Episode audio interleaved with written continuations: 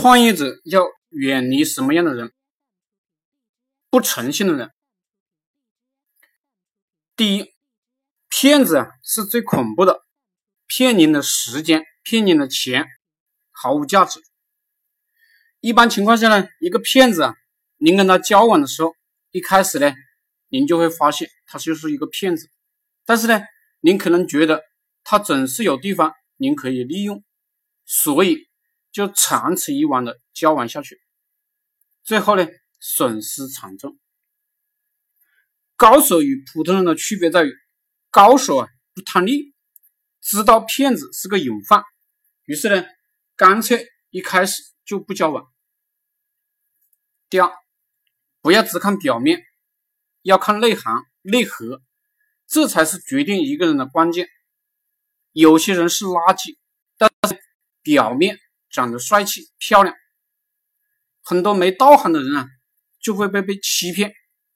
所谓渣男渣女就是这样产生的。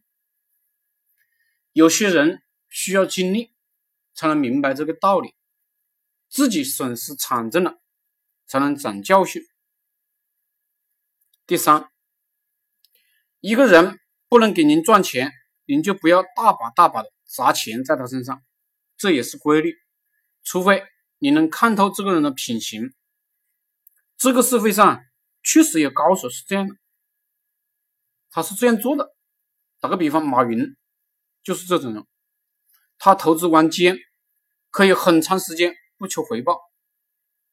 马云这样的人是超级高手，他能看透，普通人没这个本事，而且呢，对方也不是玩奸这种人。普通人大多数都是给别人造成了损失，而不能对别人贡献什么。所以一开始您就要明白，不要把钱砸在别人身上。你有钱，你就砸在自己身上，自己的父母身上，与自己有血缘关系的人的身上。嗯，大家可以加我的微信：b c a 八二五幺九幺三，b c a。